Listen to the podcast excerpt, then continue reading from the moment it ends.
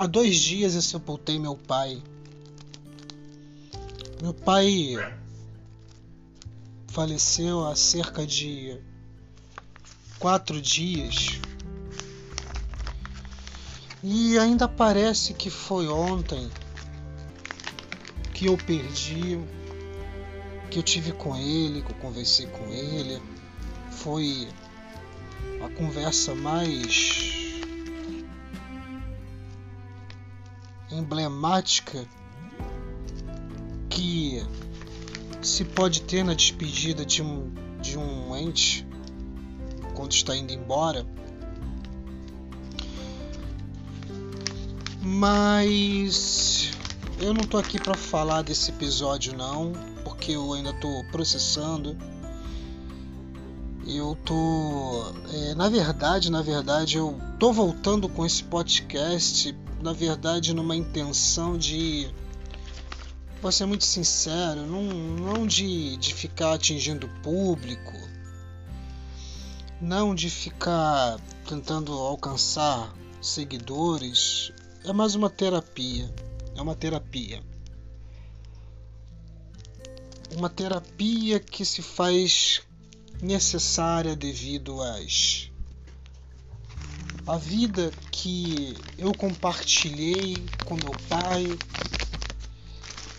e que meu pai compartilhou comigo nesta existência. Vai ser como uma espécie de terapia para que eu possa compreender o que foi a relação do meu pai para comigo e eu com ele. Porque eu não sei, talvez isso vire uma série, talvez não vire, talvez eu vá tratar de outras coisas, porque a vida nos engole e a gente nunca consegue planejar exatamente o que nós queremos, pelo menos eu não consigo fazer isso. E eu estou no meu processo de luto, estou com um monte de trabalhos pendentes para realizar. Talvez eu, eu, eu já comece hoje, mas eu também tenho que tratar de arrumar o quarto que meu pai deixou. E isso a gente, isso não é necessário agora pensar em fazer tarefas no processo de luto, né? Não é necessário. O que é necessário agora é o silêncio. É o silêncio que se faz necessário para repensar tudo o que aconteceu, como foi há décadas atrás, quando eu perdi meu irmão, em que muita coisa mexeu comigo e que naquela época eu não entendia muito bem, hoje eu consigo entender um pouco mais eu fiz um podcast algum tempo atrás, que se não me falha a memória, é a morte é sempre a morte do outro. Mas eu deveria ter colocado entre parênteses que não deixa de ser a nossa própria morte. É...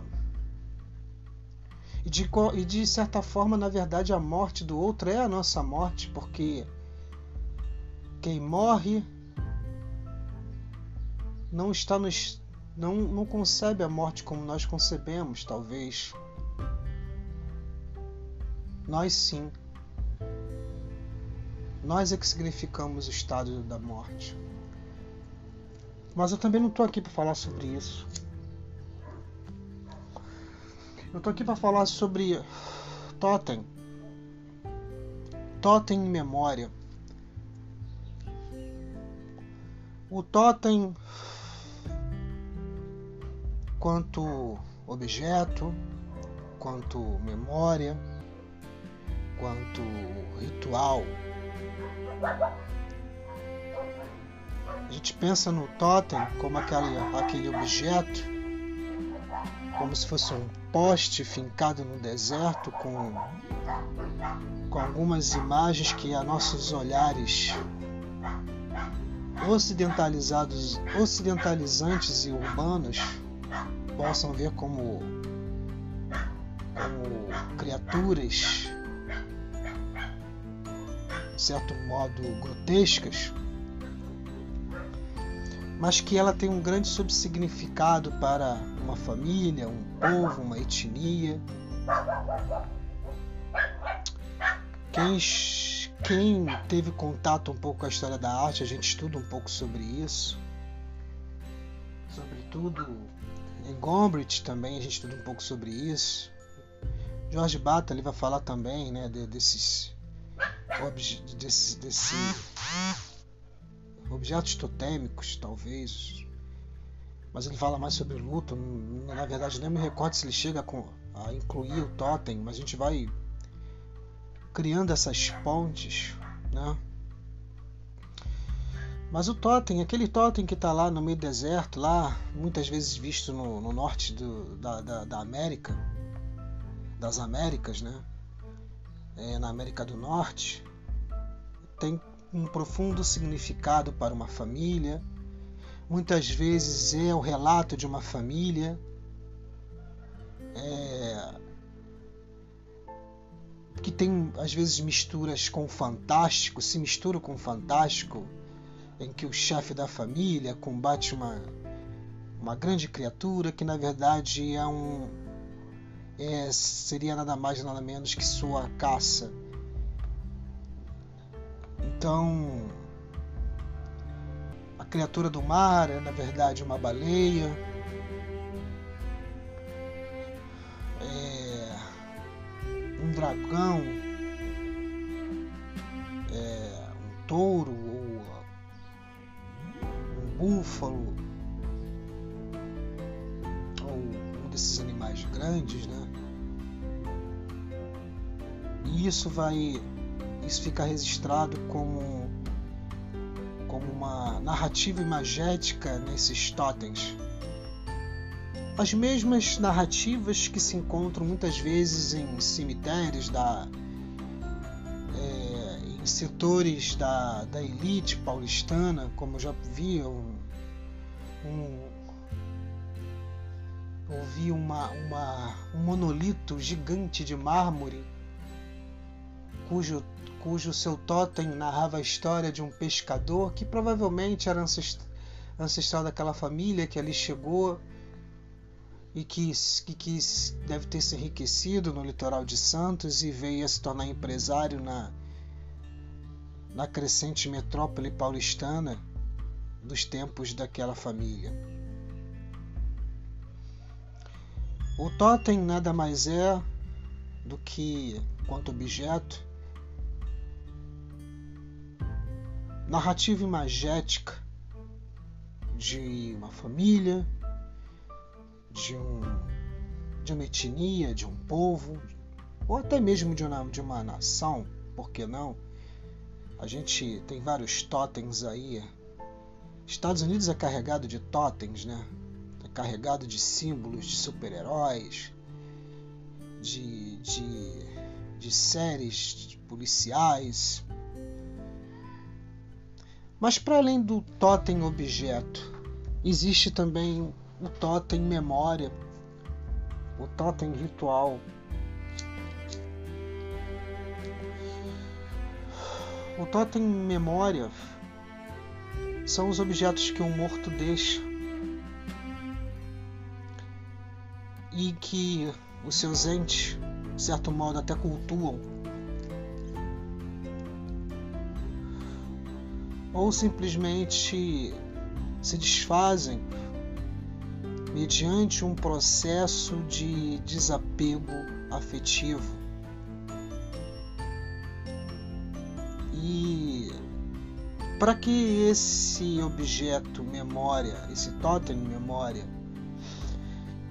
e por exemplo, uma fotografia de um ente querido, ela é tão sagrada, tão sagrada e se alguém pegar a foto desse teu ente que já partiu há muito tempo e simplesmente rabiscasse, era como se o seu ente querido tivesse morrido duas vezes, ou simplesmente alguém rasgasse essa fotografia, ou hoje, em termos digitais, deletasse essa fotografia e você nunca mais a, a, a conseguisse recuperá-la.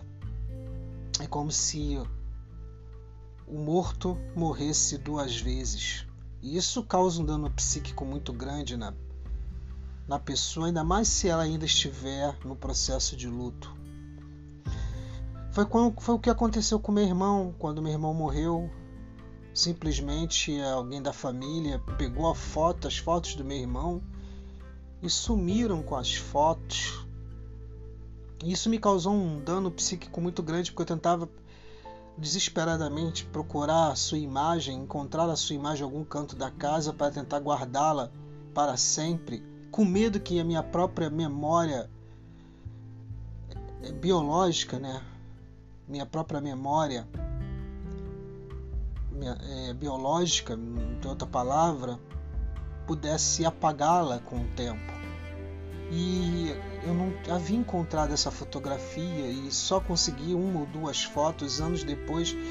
E isso me causou um dano psíquico porque a fotografia ela é um totem. A fotografia do morto ela é um totem sagrado para quem fica. E isso precisa ser respeitado. O que ficou do meu pai são seus objetos, o seu quarto, tudo que ele guardava, muitas coisas precisam ser jogadas fora nesse momento, que são lixos né, que ele juntava, ele tinha um problema de, de acumulação. E mesmo com o quarto limpo, a gente ele ainda manteve alguns pequenos objetos desnecessários, como cadarços, é, é, é, é tampinhas de caneta, enfim. E no meio disso tudo, também as ferramentas que ele era pedreiro aposentado e no meio disso tudo, no meio disso tudo, ficou é, o, os registros de, de clínicos dele, né? Objetos como como é, papéis como receitas médicas, resultados de exame e eu preciso guardar todos esses papéis para poder encaixotar junto com seus documentos pessoais e tudo mais. Então vejam, esse é o quarto que, meu, que eu preciso entrar para poder fazer esse, esse processo. E aí que entra o totem ritual, que é o que? É você pegar os objetos que, que, que estão diretamente ligados à sua memória e aqueles que ele tinha apego psíquico que são na verdade irrelevantes, são na verdade objetos que precisam ser desfeitos. Mas vejam bem, até esses objetos eles precisam entrar nesse processo de ritual, de ritual da memória, de ritual totem, para que não haja maiores complicações no futuro. Então o que eu fiz? Eu combinei com a minha mãe ontem da gente fazer isso juntos. Mãe, a gente entra no quarto do pai, eu vou limpando tudo, vou tirando tudo, vou, a gente vai pegar o que não presta, vai jogando fora e os documentos dele, os, os registros clínicos dele, a gente encaixota, as ferramentas joga para fora, deixa na garagem e, e e distribui para o pessoal que trabalha em obra, que, que, que, que, usa, que de repente venha usar essa ferramenta. A gente combinou. Só que a gente ia deixar isso para mais uns dias à frente. Quando foi hoje, o dia do lixeiro passar, minha mãe se antecipou e jogou fora alguns lixos, como cadarço, saco plástico, algumas coisas para guardar. Isso me gerou um dano psíquico. Porque não era esse o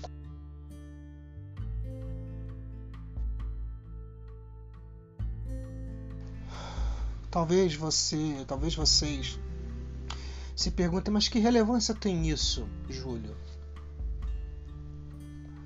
A relevância que dentro de um pacto que eu fiz com a minha mãe, eu tinha proposto a ela que nós fizéssemos esse ritual juntos. E ela quebrou esse ritual. E, e eu entendo, até entendo, porque ela não compreende essas coisas, ela tem, ela tem uma outra um outro entendimento sobre as coisas. A minha mãe ela é muito apegada, a minha mãe lida com o luto dela através da igreja, da religião dela. Isso até compreendo, mas ela não entendeu a minha proposta e acabou criando um, um certo um, um, acabou gerando um certo dano emocional para mim. Eu pedi para ela que ela não jogasse hoje fora, que o lixeiro vai passar na sexta, que o lixeiro vai passar amanhã, que a gente faria isso tudo hoje à tarde, já que ela estava muito ansiosa, que ela iria para a igreja hoje pela manhã.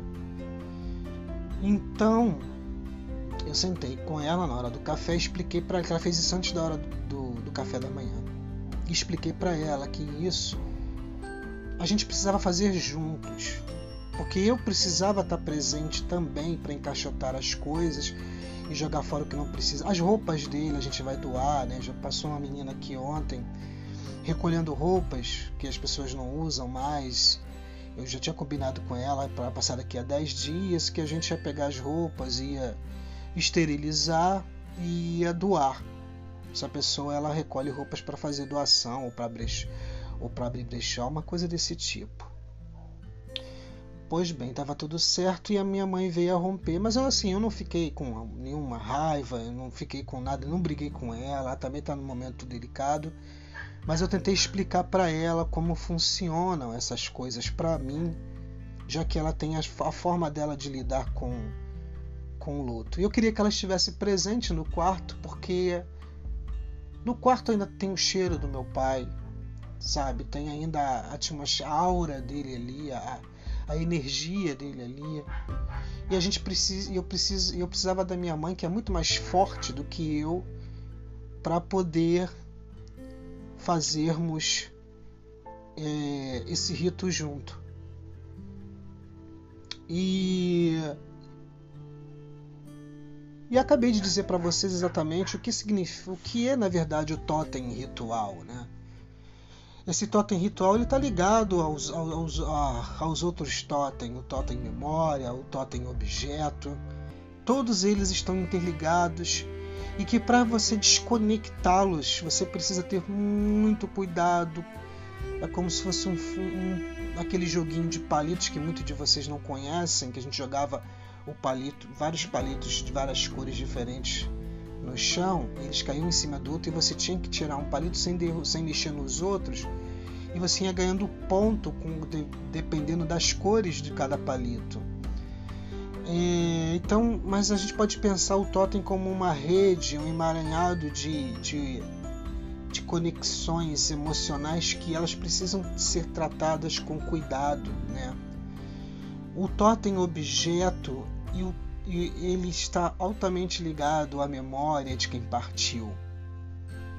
E para quê? E, e para quê? É,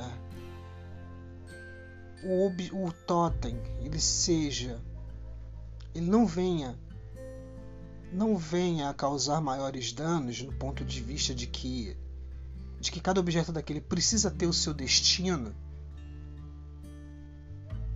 é preciso é, ter um cuidado eu não sei nem se o que eu estou falando está fazendo sentido mas não importa é preciso com que quem está envolvido emocionalmente diretamente no processo de luto é essa pessoa que precisa ter esse cuidado.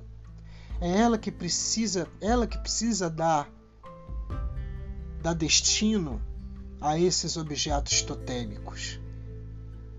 Não cabe a, a terceiros que não estão ali envolvidos diretamente no processo de luto pegar aqueles objetos e se desfazer sem autorização dos que estão envolvidos de forma direta no luto. Portanto, para aqueles que me ouvem e que perderam entes queridos, ou que conheçam alguém que perdeu o ente querido e que de repente é, essa pessoa tem um monte de coisas guardadas dela, deixa que ela, deixem que essa pessoa decida o que ela vai fazer com os objetos. Cabe a ela decidir o que vai acontecer com os objetos da pessoa que ela amava.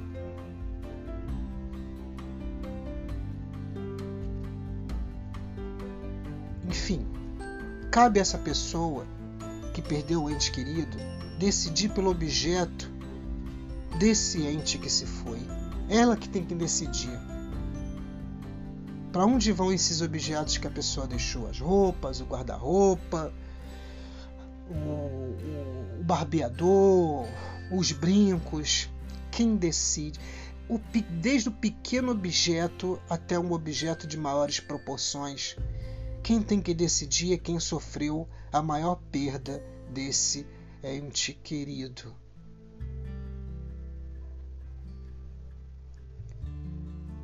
Para que essa pessoa no futuro não tenha condições de ir lidando com esse luto, como desapego dos objetos ou simplesmente como objeto de culto desses objetos, por que não?